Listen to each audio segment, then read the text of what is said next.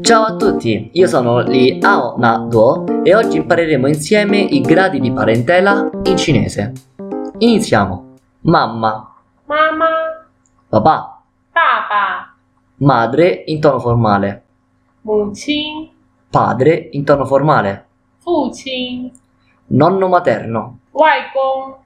nonna materna, 外婆、 nonno paterno, 爷爷、 nonna paterna, 奶奶、 zio materno, 舅舅、 zia materna, 阿姨、 zio paterno, 伯伯、 zia materna, 姑姑、 fratello maggiore, 哥哥、 fratello minore, 弟弟、 sorella maggiore. 姐姐、 sorella minore, 妹妹、 figlia, 女儿、 figlio, 儿子、 cugino materno maggiore, 表哥、 cugina materna maggiore, 表姐、 cugino materno minore, 表弟、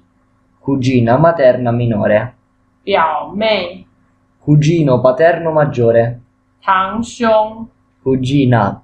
paterna maggiore, 堂姐。 cugino paterno minore, 堂弟、 cugina paterna minore, 堂妹、 nipote maschile paterno, 侄子、 nipote femminile paterna. 侄女、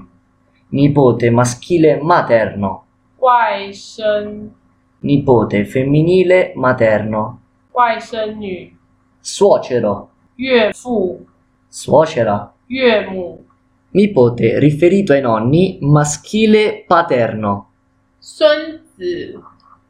nipote femminile paterno, 孙女、 nipote sempre riferito ai nonni maschile materno, 外孙、